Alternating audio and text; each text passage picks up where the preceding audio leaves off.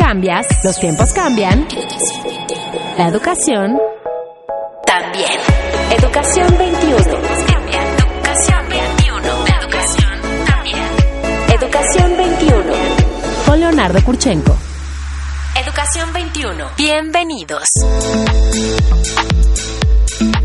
Señoras y señores, bienvenidos, muy buenos días, gracias por estar con nosotros. Esto es Educación 21, este foro, esta mesa, este espacio abierto a eh, el análisis, la crítica, la reflexión sobre temas educativos. El día de hoy vamos a hablar de algo totalmente revolucionario, algo que eh, los docentes clásicos condenarían a la hoguera y a la Inquisición. Yo soy un eh, apasionado de las eh, nuevas formas de aprender porque creo que el cambio en el mundo y el cambio en todas las esferas obliga a las instituciones educativas y a los planes y a las currículas educativas de experimentar y de buscar otras formas y otros caminos, no solamente para difundir conocimientos y para desarrollar habilidades y competencias, sino sobre todo para eh, involucrar a nuevas generaciones que usan beben, sueñan, comen y dominan la tecnología en todos sus aspectos y en todos sus sentidos continuamente. Y me refiero a estos, a estos jóvenes y a estos niños hiper tecnologizados, no solamente que son eh, usuarios eh, de redes en muchos sentidos, sino que utilizan realidad virtual, eh, navegan, construyen y desarrollan sus propias aplicaciones y sus propios métodos. En la última década en el mundo hemos registrado, hay ferias educativas a nivel mundial, el BET es una de ellas, ha estado aquí varias veces con nosotros en el programa, pero que ponen a disposición de audiencias eh, pedagógicas miles de herramientas tecnológicas, desde juegos para aprender matemáticas, eh, eh, pantallas de cristal líquido para hacer ejercicios de química, experiencias de realidad virtual y pantallas para entrar al organismo humano y saber cómo funciona la célula y cómo eh, funciona el sistema sanguíneo o nervioso.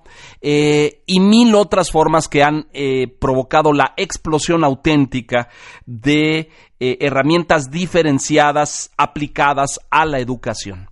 Y como lo he visto en el mundo y, me he sorprendido y me he maravillado porque estoy convencido de que un niño y una niña aprende diez mil veces más eh, con estas nuevas formas que con la educación clásica, con un maestro al frente del salón dictando o haciendo un ejercicio en un pizarrón. Como he visto lo que hace una tableta eh, dentro de un salón de clases o un videoproyector o un pizarrón digital, un touchscreen o alguna de estas cosas, me maravilla los nuevos ejercicios y las nuevas experiencias que algunos valientes se atreven a hacer para eh, eh, poner al alcance de la gente pues nuevas experiencias de aprendizaje, de educativas, de juego. Hoy sabemos, y las neurociencias han sido muy elocuentes en este sentido. Howard Gardner y la teoría de las inteligencias múltiples lo postula con toda claridad, eh, que en la medida en que el niño en un ambiente eh, de aprendizaje está seguro, está contento, está feliz, eh, no solamente se abren canales y ventanas de interconexión eh, hemisférica en el cerebro mucho más potentes, sino que además desarrolla otros elementos como creatividad, eh, invención y muchos elementos. Entonces, hoy vamos a hablar de estas nuevas formas de aprender. Y para ello les voy a presentar a ustedes pues experiencias muy relacionadas con la tecnología, con el entretenimiento, con el gozo, con el juego, pero también con la transmisión de contenidos. Y esto es muy importante porque el juego eh, provoca en el niño y en el joven una, una activación de una serie de factores neurológicos que le permiten absorber información de una forma mucho más rápida. Espero que ustedes que son los expertos, después de todo lo que acabo de decir, les suene, les suene bastante bien. Les quiero presentar a eh, mi amigo, eh, eh, colega, un talentosísimo hombre mexicano que ha hecho muchas cosas y es uno de esos que está inventando todo el tiempo. Nicolás Vales, emprendedor, es especialista en realidad virtual, es, es director del INSPARC, es, es director de experiencias gastronómicas, ¿Hay algún terreno que no hayas explorado, compañera? Vamos a poner una escuela, por ejemplo. Nos faltaría Sí, hacer eso. sí. Y donde los niños toquen las paredes y pasen cosas, ¿no? Eh, bueno, Inspark también es es, eso, exacto. Sí, claro. Ahorita vamos a hablar de Inspar. Gracias, Nicolás, por estar aquí. Bienvenido. Gracias por la invitación. Me da mucho gusto recibir a Jorge Lizárraga, un viejo colega y conocido pues, de hace muchos años de cosas de videos y de videojuegos. Él es director general de Gaming Partners y ahorita nos vas a contar, Jorge, qué estás haciendo y para qué sirve. Bienvenido. Claro que sí, perdón. cla- claro que sí, Leo, muchísimas gracias, muchísimo. no, encantado y, y gracias por invitarnos, ya te platicaremos. Muchas gracias, querido Jorge. Le doy la bienvenida a Mario Valle Reyes, que este sí es con el que hicimos cosas de video en el pasado y que estás en el diseño creativo de gaming. ¿Estoy en lo correcto? Inversiones en videojuegos, así es. Es Muchísimas correcto. gracias por la invitación. Gracias Acá estamos muy aquí. contentos de estar. Bueno, a ver, eh, de todo lo que les acabo de decir, ahorita vamos a hablar de lo que cada uno de ustedes hace y cómo se aplica a la educación. Pero lo que acabo de decir en la introducción, ¿les suena? Es decir, est- esto- estos efectos en el niño y en los jóvenes a partir de experiencias de video o de experiencias digitales o de realidad virtual provocan esos efectos. ¿Qué dirías tú? Totalmente, yo creo que lo dijiste de manera muy clara. A mí me parece que el videojuego ha sufrido décadas ya, ¿no? Más de tres décadas que llevamos eh, expuestos a este fenómeno masivo de, de un prejuicio muy fuerte que poco a poco se ha ido derrumbando. No digo que ya estemos del otro Del lado, todo, pero sigue siendo un área de entretenimiento y de tecnología que del lado de ser sin duda una de las industrias, si no es que la industria de entretenimiento y tecnología más grande del mundo, es una industria de 100 mil millones de dólares y Es está creciendo. exacto. Es una industria que, de- que es más grande que la música y el cine juntos. ¿no? Impresionante. Pero bueno, del lado del tomo, de todo el tema, digamos, de industria y de negocio, eh, en términos educativos, en términos de aprendizaje, creo que los videojuegos han ido demostrando de una manera muy clara que eh, tienen un, un elemento educativo y lúdico, pero también pedagógico, sin necesariamente ser eh, aburridos Claro, o claro. académicos. Ajá, ajá. El solo hecho, como tú bien lo dijiste, de que el niño o incluso el adolescente o el adulto, porque Bueno, tú hay sabes adultos que, que, juegan videojuegos. Tú sabes que la edad promedio del videojugador a nivel mundial es 39 años. Impresionante, sí. 50% de los videojugadores a nivel mundial son mujeres. Entonces, bueno, independientemente de la edad, los videojuegos han demostrado que desarrollan habilidades tan sencillas como motricidad fina Claro. Y tan complejas como resiliencia al fracaso y como muchísimas otras cosas que no nada más tienen que ver con conexiones neuronales, sino con adjudicaciones psicológicas que normalmente uno no se da cuenta que ejercita decir, a la hora de jugar. Claro, eh, hemos perdido el, el estigma aquel de que de los videojuegos eran solo violentos o solo provocaban o solo eh, para- conductas agresivas de este tipo de cosas. Yo ¿sí? creo que vamos en muy buen camino. Definitivamente todavía no estamos ahí. Aún, aún hay muchos, eh, sobre todo en algunos mercados, todavía hay muchos prejuicios alrededor de la industria de videojuegos. Pero yo creo que oh, cada día fuera de la academia, fuera de la, de la, del ecosistema científico que se ha dedicado a lo largo de los últimos 20, 30 años a estudiar los efectos de los videojuegos, eh, gracias a todo este avance, digamos, y que, que han arrojado como luz En ese sentido. en ese sentido, yo creo que poco a poco a nivel mediático se han Ha ido quitado ganando, algunas, sí. algunas telarañas. ¿Tú qué dirías. Jorge? Sí, absolutamente. Y además creo, y, y- precisamente parte de lo que te venimos a comentar es eh, de este caso muy particular de empresas, en este caso una empresa mexicana, que aprovechó el fenómeno del videojuego para empezar a crear una plataforma educativa, que es el caso de Yogome, eh, con una empresa, esta empresa con la que colaboramos constantemente, eh, empezó en esa búsqueda muy intensa de desarrollar aplicativos usando la tecnología y las técnicas de videojuegos para, para- para aprender matemáticas, para aprender ciencias naturales, etcétera. Entonces, de alguna forma, yo te diría que hoy a la luz de la validación de la plataforma de los videojuegos como una plataforma masiva aceptada socialmente, está el tema de estas bondades de empezar a brincar en técnicas que previamente eran puramente lúdicas y que hoy se vuelven Educativas. ¿Qué experiencia tienes tú en esto, Nicolás? Pues eh, a mí me parece muy interesante eh, analizar la, eh, el, el- el fenómeno del aprendizaje.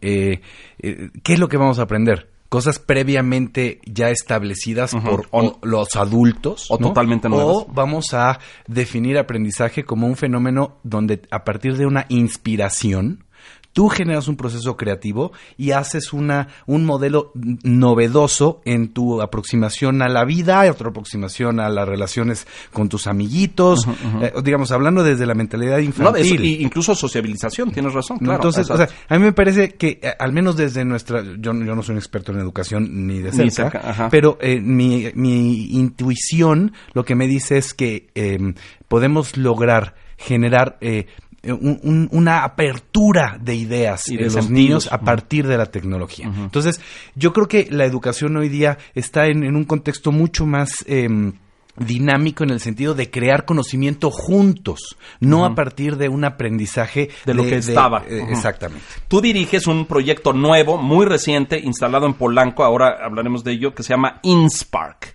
Cuéntale al auditorio qué es eso. Inspark es, eh, es el parque del futuro. Esto es un, es un espacio de inspiración. Y lo que estamos eh, presentando son mm, más de 30 experiencias interactivas entre realidad virtual, realidad aumentada, videomapping, videomapping interactivo. Eh, y este es, digamos, es la primera temporada de una plataforma que va a estar renovándose constantemente. Y, digamos, tenemos dos modalidades. Una modalidad de entretenimiento absoluta. Total, ajá. que, in- in- digamos, implica también inspirar. ¿no? Pero por otro lado, estamos buscando generar estos, estos, con esta misma plataforma tecnológica, contenidos para que las escuelas lleven a sus grupos, a sus, a, a sus alumnos, a, a hacer dinámicas de, de co-creación.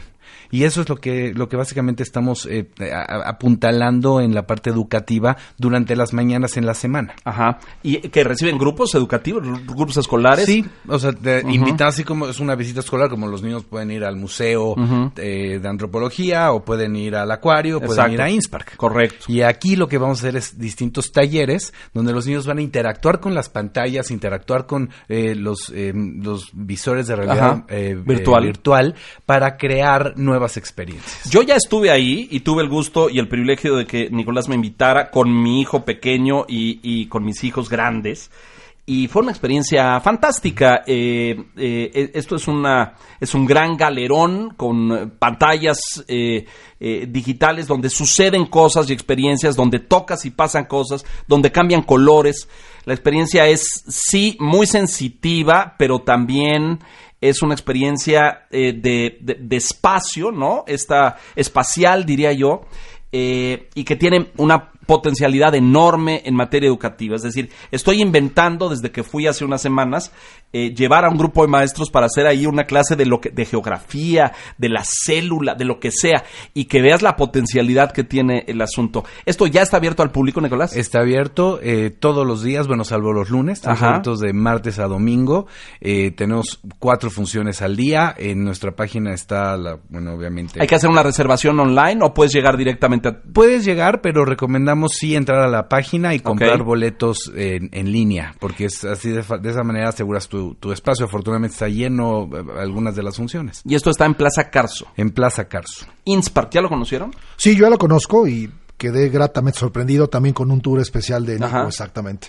Y eh, Impresionante. Realmente el, el tema es cómo lograr inspirar, cómo lograr que los niños o los jóvenes o inclusive los adultos estén en un espacio Se les ocurran cosas. Claro, donde tú digas, oye, no, no, esto es un es una invitación a pensar fuera de lo común, fuera de, de- de tu de tu espacio habitual.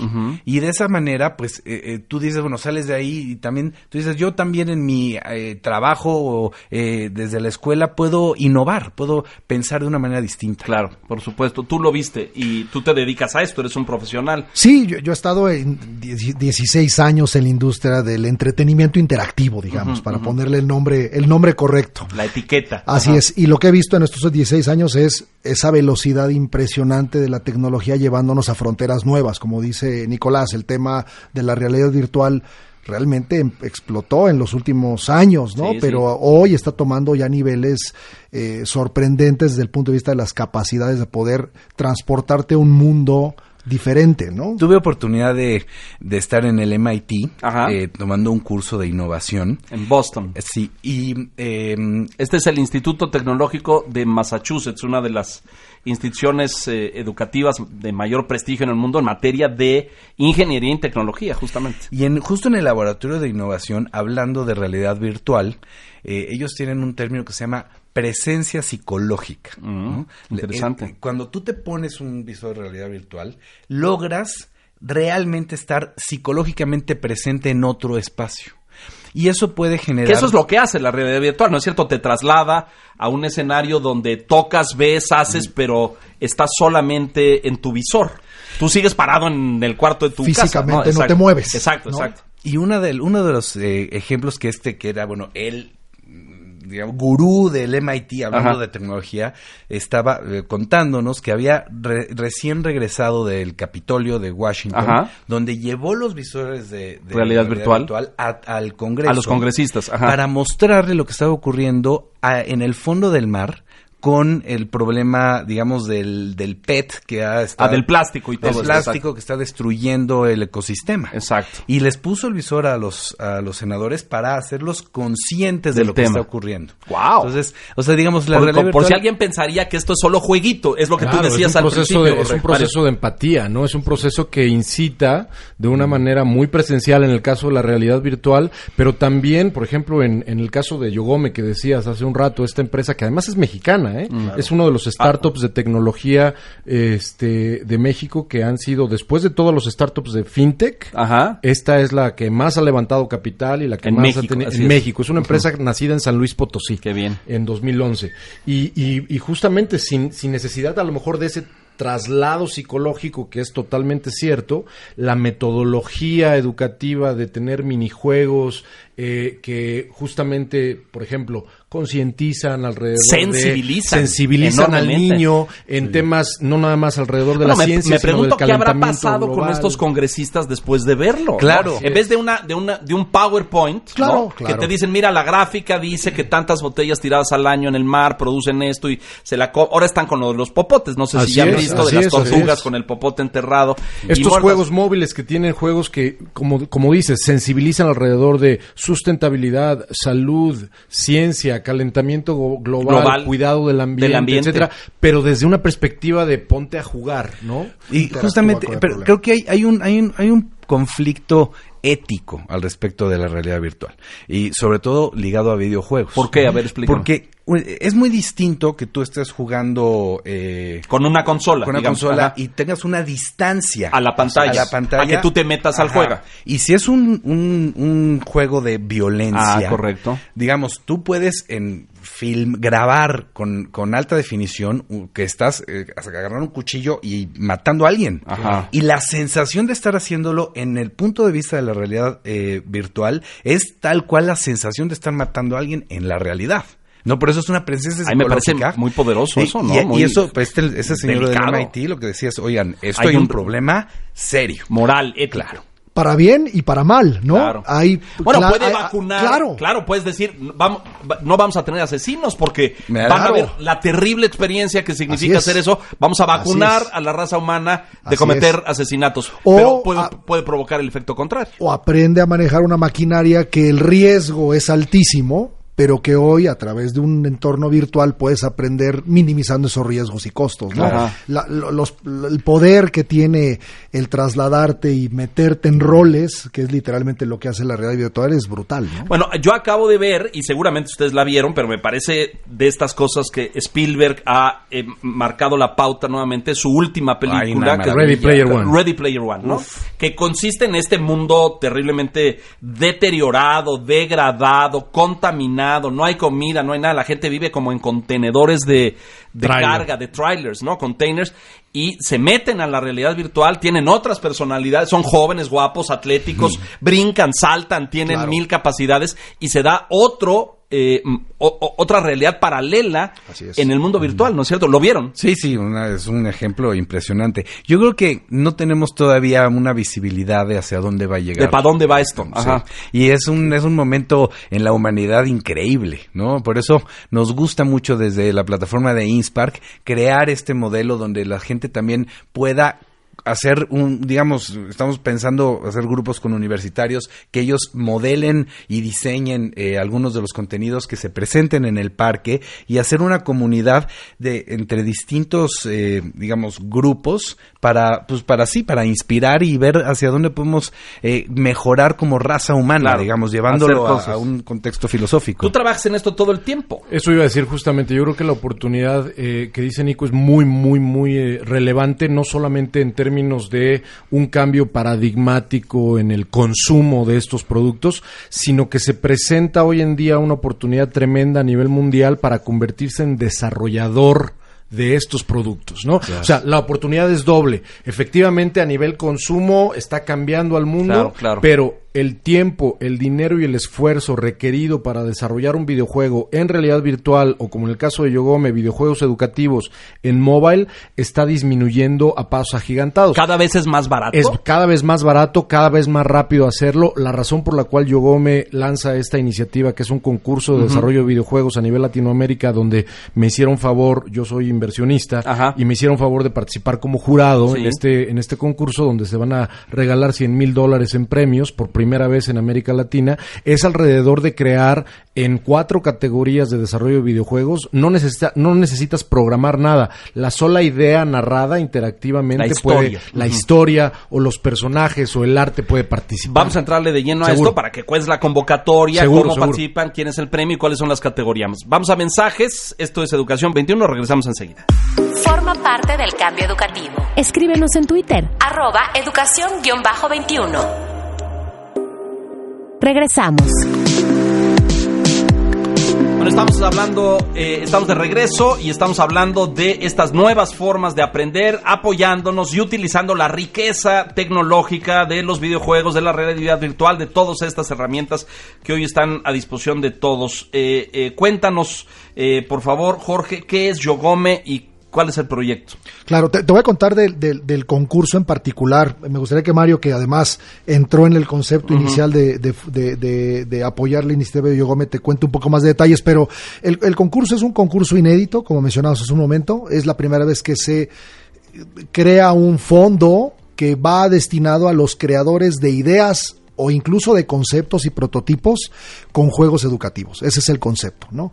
Está abierto a toda América Latina, ¿no? De México hasta, hasta, hasta Brasil y lo que estamos haciendo es buscando diferentes talentos en categorías muy puntuales, ¿no? Los creadores de historias, por ejemplo, ahí lo que estamos buscando y por eso venir contigo es hablarle a ese académico, hablarle a ese profesor que en algún momento tiene una idea que vio en clase, que se puede transmitir a través del uso de un videojuego y que pueda traernos ese concepto para poderlo fondear y crear ese concepto, ¿no? Entonces, es creación de historias, es arquitectura de mundos, como le llamamos otra categoría, que es alguien que sea a lo mejor es más técnico, programa y crea este contexto visual, ¿no? E innovación educativa. Y el tema de innovación educativa que al final del día tiene que ver con estos modelos disruptivos para poder enseñar a través de la tecnología, ¿no? Entonces, en esas categorías estamos en este proceso para invitar a la cualquiera que quiera participar y traiga una iniciativa educativa usando, usando videojuegos, se inscriba, tenemos hasta el 31 de agosto para poder recibir esas peticiones, después viene un 31 de agosto. 31 de agosto. queda muy poquito tiempo. Pues. Afortunadamente te doy la buena noticia de que el tiempo que hemos, hemos, hemos, ido trabajando y tenemos ya trabajos, te diría, trabajos de Bolivia, trabajos de, de Brasil, trabajos de Colombia. América Latina. Toda América Latina, ¿no? Entonces, hemos tenido una respuesta interesante, venir contigo para contarte eso, darle un impulso sobre todo a la comunidad académica que también se ha ido sumando. ¿no? Pero a ver, dime una cosa, ¿el, que, el, concursante debe presentar un juego listo, terminado, diseñado? ¿Qué presenta? En las tres categorías que menciona Jorge, por ejemplo, la innovación educativa es tal cual una idea, una, una, historia, una, historia, una descripción o simplemente un esquema no desarrollado tecnológicamente, sino simplemente con pluma y papel, si quieres, poniéndome totalmente, totalmente en extremo, pero van a concursar en todas estas tres categorías gente que lo que yo en ese sentido quiere es llamar la atención de posibles desarrolladores que no necesariamente ahorita tienen el conocimiento para hacerlo. Entonces, eh, es un concurso que está buscando ideas, ideas disruptivas. Creo que Manolo Díaz, que es el CEO de Yogome, lo conocerás, él es de San Luis Potosí. Eh, estuvo ya por aquí una Ya estuvo por acá. bueno, pues Manolo es una persona que está muy alineado con que las buenas ideas pueden venir de, cualquier lado. Entonces, un poco la, filosofía y el espíritu detrás del Edu Games Challenge, que así se llama este concurso de Yogome, es vamos a estar, vamos a crear estas tres categorías donde en el caso de innovación educativa quiero que alguien que se le ocurra una manera disruptiva de transmitir conocimiento a través de, por ejemplo, una plataforma de videojuego móvil, este, venga con esa idea, me la platique y, participe. En la, en la, en la única donde sí se va a pedir, si no un prototipo, algún avance a nivel gráfico o a nivel incluso hasta de código, es en la, en la tercera categoría que se llama arquitectura de mundos. Eh, conozco bien las categorías porque te digo que me pusieron a chambear porque soy jurado, ¿no? Entonces tengo que estar muy listo para las tres categorías categorías. La segunda categoría es una historia, literalmente puede ser un personaje o una serie de personajes. Si te gusta dibujar, literalmente dibujos narrativa interactiva, que es una de las subcategorías de guionismo para videojuegos. esto. Y, es simplemente ponerse de verdad las pilas y decir, me voy a sentar dos sábados, tres sábados o dos semanas a pegarle durísimo de aquí al 31 de agosto para participar, que es los tipos de trabajos que se han recibido, eh, sobre todo de otros países de América Latina hasta el momento. ¿Y en México tenemos? Sí, por, supuesto, tenemos varios proyectos, proyectos que van, como dice Mario, desde el concepto hasta productos finales testeables que corren en el, dispositivo. Eh, todos tienen valor para el jurado, todos tienen un valor potencial y se va a repartir esos 100 mil dólares a través de todas estas categorías. ¿El premio es ese? El premio son 100 mil dólares divididos en todas estas categorías. En tres categorías. Dependiendo si es grupal o individual. Individual. ¿No? ¿Te suena? está increíble. una pregunta. Este, ¿qué, ¿Cuál es el videojuego, eh, digamos, que pudiéramos decir es el, mejor el mejor caso de éxito educativo que exista eh, hay varios. Yo te cuento, por ejemplo, una de las conversaciones que tuvimos hace relativamente poco, justamente en una empresa en la que yo trabajaba antes, que se llama Electronic Arts, que es la que hace el FIFA, etcétera, donde se tenía lugar una mesa, digamos, de diálogo interna en, allá en los headquarters en San Francisco, donde hablábamos específicamente el caso de Age of Mythology. ¿Te mm, acuerdas de, este, de este juego de estrategia en tiempo real, donde entonces tú tienes, de una manera relativamente rápida, tienes que distribuir recursos, administrar ejército, mover eh, comida, agua, mover comida, asegurar que asegurar que todo funciona bien y uno no se da cuenta a qué grado estos juegos de estrategia que tienen una mm. intención, Nico, 100% lúdica, Claro. Tienen debajo un, un, bagaje tremendo de conocimiento, de toma de decisiones. Bueno, les voy a decir una reacción rápida. El éxito de un señor que se llamó Napoleón Bonaparte, ¿no? Este, este genio o estratega militar de finales del siglo XVIII, principios del XIX, radicó en eso. Es decir, él ganaba las batallas porque sabía dónde y cómo desplazar las fuerzas, con, dónde colocarlas, cómo suministrar agua y alimento para que estuvieran listos. Eso lo hizo el gran conquistador conquistador de Europa que fue, en esos años. No, no, no solamente les pego por arriba, por abajo y esto, sino cómo los mantengo dormidos, alimentados y sanos. Y ese, es un Age of, Age of, Empires, Age of Mythology, hay juegos muy parecidos como Civilization, como muchos de estos que se llaman RTS, ¿no? Hay otro juego, ahora que lo estás diciendo también, que iba yo a mencionar, que es se, deslinda de toda esta franquicia que se llama SimCity. Sí, SimCity, claro. Igual. Que tuvo un éxito brutal también, ya no sé si viva o no, pero... De ahí también nacieron los Sims, también. Y yo creo que todos estos juegos fueron mucha inspiración para desarrolladores que a lo largo de todos los años después incluyendo al mismo Yogome que se dedicó a crear, ellos tienen casi dos mil minijuegos en todas estas mm. nueve categorías educativas, todos son educativos, 100%. Ahora, estos ya me parecen, eh, Mario, de, una sofisticación muy elaborada, porque necesitas una PC y cosas más grandes para jugarlos, pero pienso en algunos alemanes, por ejemplo, de juegos de matemáticas o de juegos de química. Así es. Eh, o de, he conocido algunos de cuidado y protección del medio ambiente, entonces te ayudan a ver la alcalinidad y el agua y el tema para que las plantas crezcan y si te llueve y se te a, perder la cosecha. Es sí, en el momento en el que tú vas a, vas que ganar, el, acto de ganar dentro del juego es un acto en donde tú estás construyendo alguna virtud. Y además acabas de tocar un punto bien importante que es dónde está el videojugador. En el caso, por ejemplo, de Yogome, lo que hicieron fue darse cuenta dónde estaban los niños de entre 5 y 11 años, cuál es su juguete favorito o el teléfono celular de papá o un iPad. ¿no? Exacto, Y exacto. entonces lo que hicieron fue desarrollar videojuegos alrededor de todas estas temáticas para estos dispositivos móviles, ¿no? Sí, eh, Bueno, hacia allá dirías que va la industria, porque yo digo, yo creo que, que llevamos unas dos décadas de, o un- a lo mejor un poquito más, yo digo, yo soy generación Atari, ya soy una gente Yo mayor, también, yo pero, también. Pero estás en la generación Pero donde bueno, he visto la, la, la evolución de las consolas, ¿no? Los Nintendos y los Xbox y esas cosas, y oye, Así es. pero era un aparato que tú cargas y ves en la televisión, no esas cosas. Hoy se está moviendo hacia los móviles? Totalmente. Tiene Sí, ya de bastantes años, bueno, desde el 2008, 2009, Para acá, desde que se lanzó el iPhone, digamos, Sí. y toda esta, Y su esta capacidad, generación de los smartphones, Ajá. ¿no? Donde literalmente, como lo acabas de decir, la capacidad del iPhone es una capacidad computacional tremenda. Eh, de estos 100 mil millones de dólares, que como ustedes saben es el valor total de la industria de videojuegos, más del 30, casi 40 mil millones de dólares proviene móviles. solamente... Wow. o sea, Mucha gente no sabe y se sorprende, nosotros que estamos en la industria desde hace casi 20 años, lo, lo masticamos, digamos, todos los días, pero mucha gente se sorprende cuando se entera con números en manos que mes con mes, tanto para compañías como Apple, como compañías para con Google, con Android, etcétera, eh, el- el- la categoría número uno de venta de aplicaciones para esos Tienen que ver con dispositivos, videojuegos. entre un 60 y un 85% cada mes es dinero que proviene solamente de videojuegos. O sea, estamos en la industria equivocada.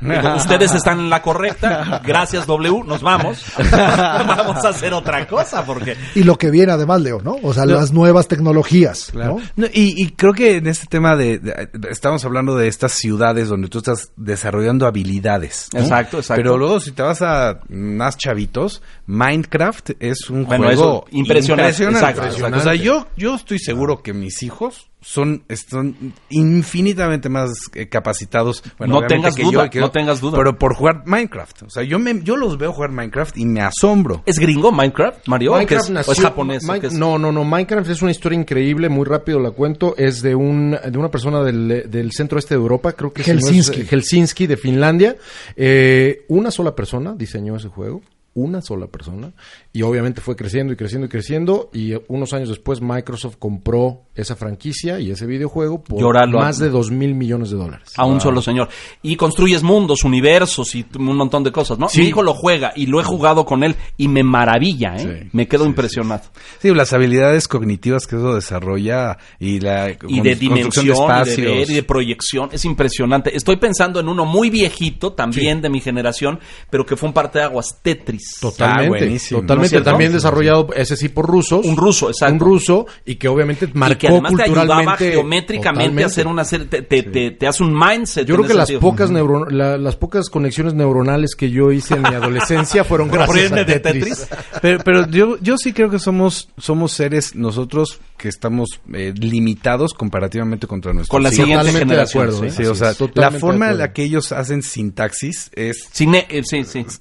Bueno, ¿cuál es el término? No, no, lo que sinapsis, es lo Sinapsis, que iba a decir. Es decir, cómo conectan y cómo hacen asociaciones de abstracción, síntesis, etcétera, en el cerebro son infinitamente superiores a las de nosotros, porque los elementos de aprendizaje de nosotros pues estuvieron limitados a cosas físicas y estas Así cosas. es. Un chavo que crece con la realidad virtual, el mundo es infinito, ¿no? Un chavo que va a Innspark y ve y se mete en el simulador de vuelo o juega esas cosas, yo creo que te detona ahí adentro una ¿no? Claro. Una potencialidad de ideas enormes, ¿no? Absolutamente. Y además algo que te iba a comentar es, yo lo que he notado, porque también tengo hijos, ¿no?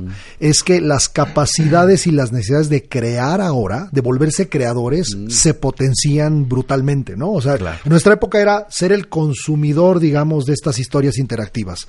Hoy salió un estudio hace poquitito donde antes decíamos yo quiero ser astronauta, quiero ser policía o quiero ser como mi papá, a lo mejor este abogado o tener una profesión tradicional.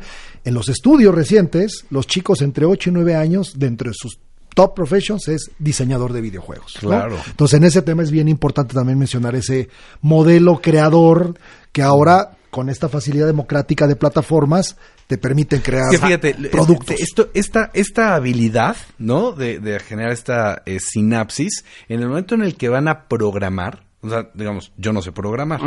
soy un analfabeta. digital, digital. en el términos de programación. No, no tienes toda, la razón. nosotros no tenemos ni idea, ¿no? Pero si tú vas a ser capaz de programar, ahorita, por ejemplo, en Inspark estamos lanzando el proyecto de robótica. Ajá. Entonces vamos a hacer concursos de robótica, una comunidad de robots y, y aparte te vas el sábado a, jugar robots. Con tus robots. Ocho contra ocho y ahí a ver qué puedes jugar fútbol, puedes eh, jugar tenis con el robot, los puedes hacer guerritas, ¿no? Y a partir de ahí estos cuates van a estar eh, programando a los robots, los chavitos de 6, 7 años. Oye, estoy pensando en que eh, te, escucho hablar y los escucho eh, decir todo esto y, estoy pensando en 40 cosas de qué hacer en materia educativa utilizando videojuegos y realidad virtual. Ya, ya lo hablaremos en, en, su momento, pero hoy en las escuelas, deben, ustedes deben saberlo, pero a, a, nivel mundial y ya en México, afortunadamente, en muchos particulares, se ha agregado robótica desde muy temprano, y te estoy diciendo primaria, y coding, que es el lenguaje para aprender a programar. Escuelas primarias en México que desde primero de primaria les dan elementos de coding para aprender a, bajo la premisa de que ellos van a enfrentar un mundo regido por esto. Entonces es como yo les digo en las pláticas a los padres de familia, tú tienes que elegir si quieres que tus hijos sean de los que van a, a limpiar y a pulir el dron volador en el que se van a mover o quieres ser de los que lo pilotean o de los que lo diseñan y programan, de cuáles quieres que sean, ¿no? Y a lo mejor la división social del trabajo del futuro va a estar en eso, ¿no? Hay drones, Uber acaba de hacer su prototipo de taxi volador en, eh, en noviembre pasado, a lo mejor se tarda un año o dos en entrar al mercado porque ahora hay que ponerle legislación. ¿Cómo vuelan? ¿Por dónde vuelan? Pones semáforos, les pones multa. O sea, hay que crear todo lo... Pero lo digital fue primero y ya, ya rompió la realidad. ¿Cuándo es el concurso? ¿Cómo es el concurso? ¿Quién premia? Eh, eh, requisitos ¿Un señor de 60 años puede participar en esto y un chavo de 15? Absolutamente. Mientras sea alguien que reside en un país latinoamericano, que eso fue una señal muy puntual de... No te ibas a traer unos rusos. Definitivamente. o unos chinos. Puede participar los eh, estamos abiertos en temas de edad, están las categorías muy claras en, en la página de Do Games Challenge. Eh, y de alguna manera lo que estamos haciendo es cerrando este periodo de inscripciones de trabajos, es tan simple como meterse, poner los datos, decir que tienen la idea y que nos la manden en el proceso que viene posterior al registro.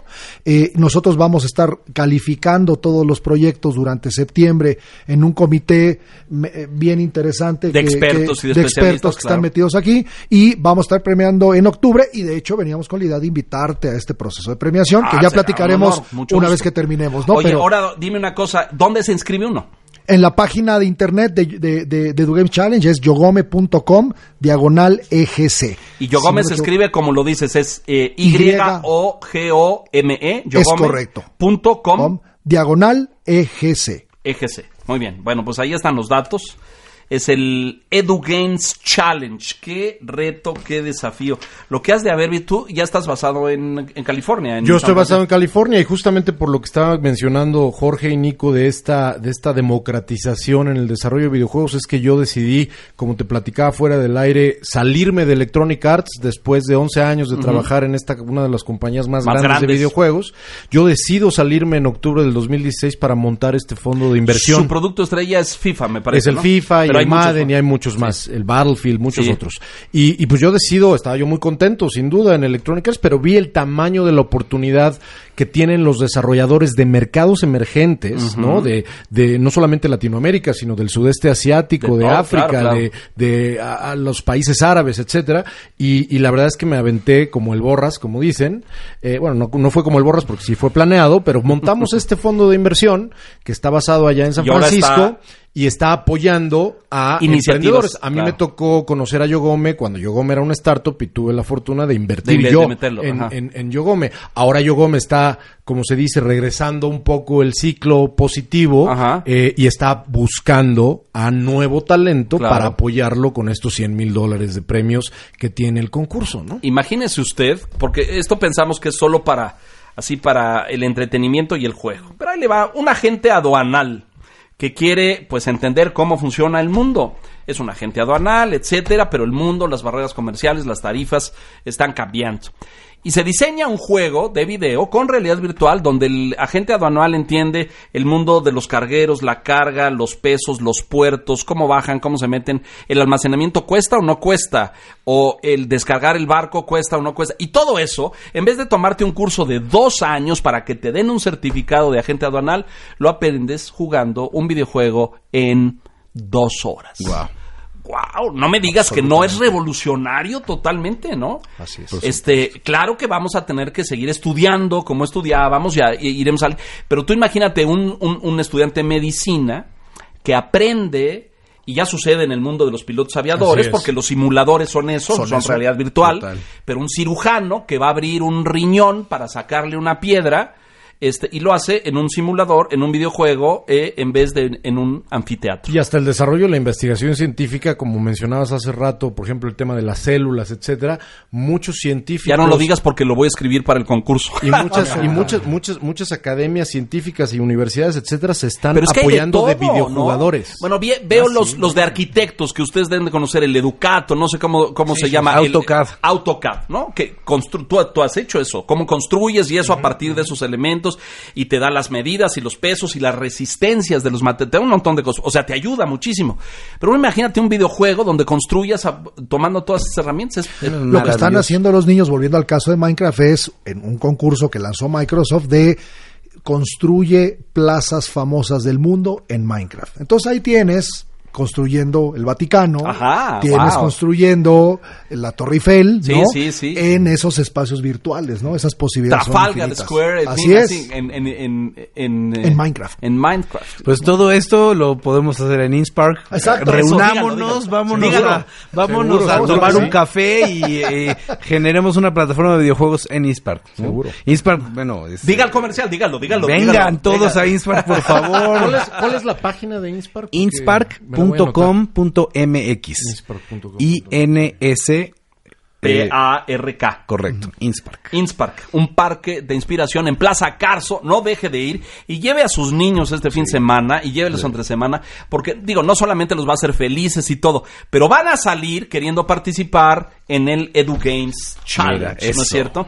Bueno, les pido conclusiones rápidamente, pues se nos va a acabar el tiempo y la señorita eh, que ejerce el control y la autoridad detrás de la cabina es muy exigente, muy exigente, así es que se nos va a acabar el tiempo. ¿Hacia dónde va esto? ¿Qué sienten ustedes, Javier? Hay una compañía llamada Magic Leap, que es una de tantas que están explorando este siguiente capítulo después de realidad virtual que se llama realidad aumentada.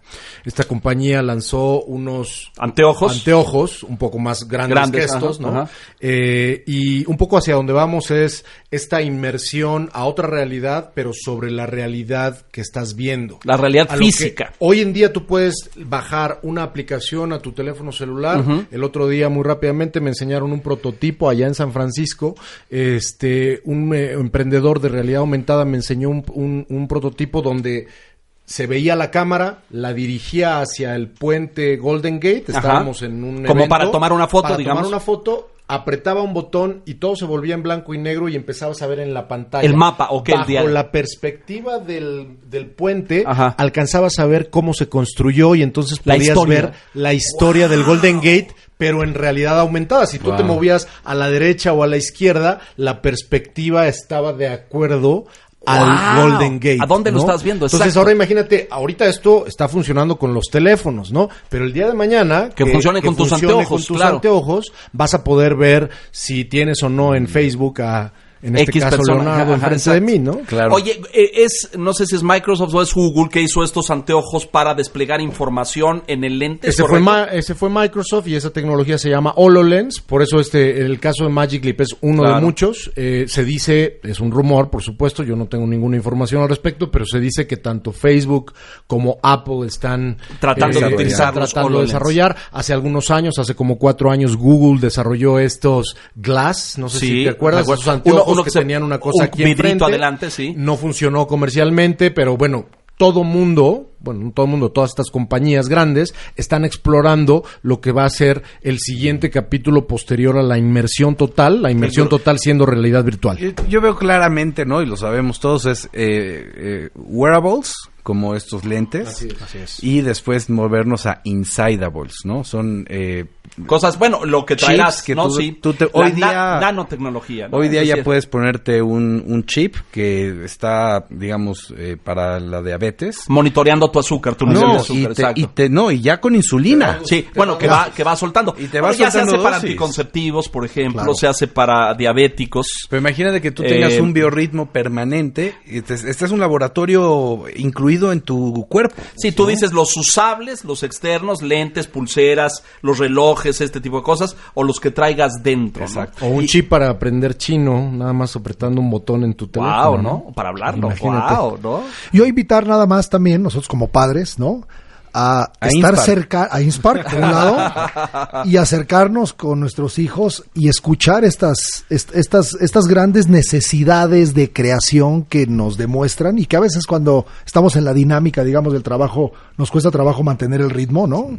Pero eh, yo esta interacción que tengo al momento que estoy en, la en el sector tecnológico con mi hijo, ¿no? Y, y con uno de mis hijos que ha ido creciendo y que está muy apasionado el tema de crear videojuegos, de generar música. Claro, claro. Ese tema de poderlo entender creo que es bien importante Claro. para esa conexión. Yo le agregaría a eso eh, y al mundo educativo con el que yo convivo muchísimo, eh, quitarnos atavismos, ¿no? Así quitarnos estos, estas preconcepciones de que eso es. Mm, nada más es un jueguito bobo de es. entretenimiento. Cuando eso detona un proceso creativo imparable. Esto que tú decías de las habilidades y competencias de la siguiente generación. ¿no? Sí, inspi- la inspiración y el, no- el saber que no hay nada que esté escrito, no hay nada es, que aprender, hacer, todo claro. es por crear. Así es. Señoras y señores, Nicolás Vale, Inspark, vayan, Plaza Carso, bienvenido. Gracias por estar aquí.